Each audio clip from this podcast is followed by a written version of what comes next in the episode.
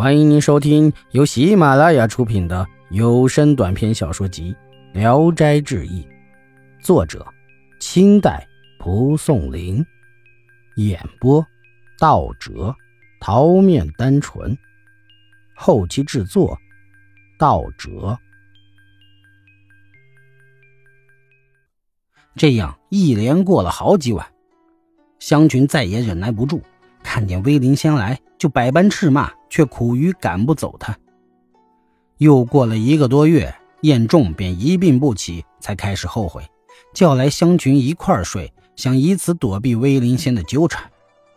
香群也日夜防范，但稍一疏忽，燕仲又被威灵仙勾去了。香群怒不可遏，操起了擀面杖，往外赶那威灵仙。威灵仙也愤怒地和他争执，二人打了起来。香群体弱，手脚都被威灵先打伤。燕仲见此情景，病势更加沉重。香群哭着说：“我怎么去见我姐姐啊？”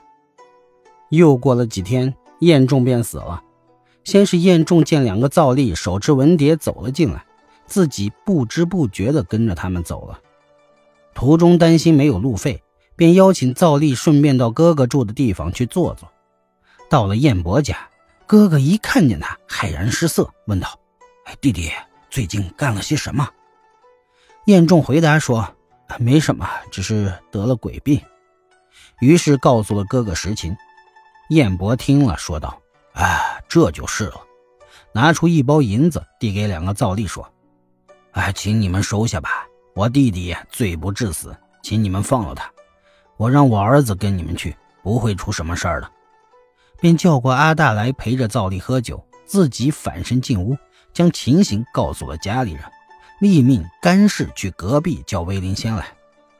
不一会儿，威灵仙进来，看见燕仲，反身就逃。燕伯一把揪住，拽回来，骂道：“好个骚奴婢！活着时是荡妇，死了还是见鬼，早就不耻于人了，还敢来害我弟弟！”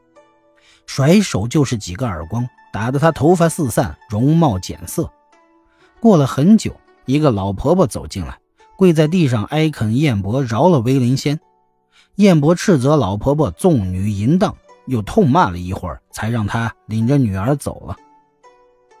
燕伯送燕仲回来，飘飘忽忽的，不觉到了自家门口，径直走进卧室。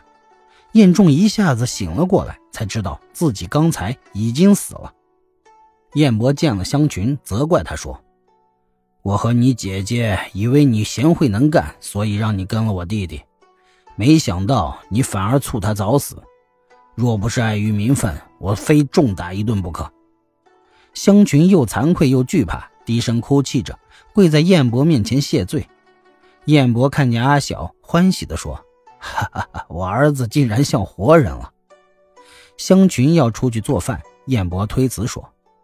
弟弟的事儿还没办妥，我没工夫吃饭。阿晓这时已经十三岁了，渐渐留恋父亲。见父亲要走，流着泪跟着。父亲安慰他说：“跟着叔叔最快乐，我走后还会再来的。”说完，一转身便无影无踪了。从此后再也没通过音信。后来，阿晓娶了媳妇儿，生了一个儿子。阿晓也是到了三十岁时死了。燕仲抚养着他的独子，就跟侄子活着时一样。燕仲八十岁时，阿晓的儿子已经二十多了，便让他们分家另过。香群则始终没有生育。一天，香群对燕仲说：“我先到地下，准备好居住的地方。”说完，便盛装上床去世了。燕仲也不悲伤，半年后也死了。易史是说：“天下像晏仲这样有爱的人，能有几个呢？这样的好人应该益寿延年。晏伯在阳世绝嗣，而在阴间生子，这都是因为晏仲对死兄有爱诚挚的感情感动了上天的缘故。如果在人世间没有这样的情理，难道在天上会有这样的运气吗？在阴间里生下的儿子。”愿意到杨氏去继承产业的，想来一定不少。只恐怕已经继承了绝后产业的兄弟不肯加以收留抚恤吧。本集演播到此结束，谢谢大家的收听，喜欢请点赞、评论、订阅一下。